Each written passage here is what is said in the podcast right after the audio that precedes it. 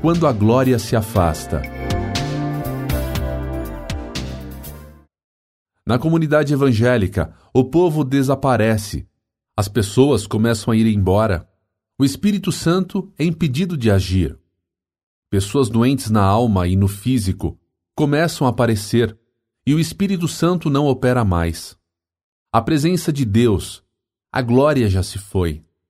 E a liderança continua trabalhando, fazendo as mesmas coisas, crendo e julgando que Deus ainda está sobre a comunidade. O engano continua e a forma permanece. Porém, o conteúdo dado pelo Espírito Santo desaparece. Isto é obra de engano. Não adianta simplesmente ter a forma e não possuir o conteúdo. Vamos analisar sobre a Arca da Aliança. A arca é uma forma, porém, sem a nuvem da glória, a arca não passava de uma caixa de madeira, uma linda caixa revestida de ouro.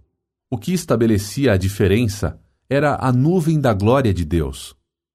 Porém, se a glória, a Shekinah de Deus, fosse tirada, a arca voltaria a ser uma caixa de madeira revestida de ouro. E quantas arcas da aliança estão diante dos nossos olhos hoje?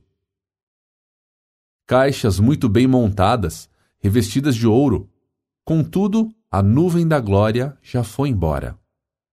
Vemos constantemente ministérios que se exaltam, ministérios de adoração, pregação, missão que entram pela passagem do orgulho, onde, infelizmente, o Espírito Santo não se move mais pois eles abriram a porta para Leviatã, o rei do orgulho.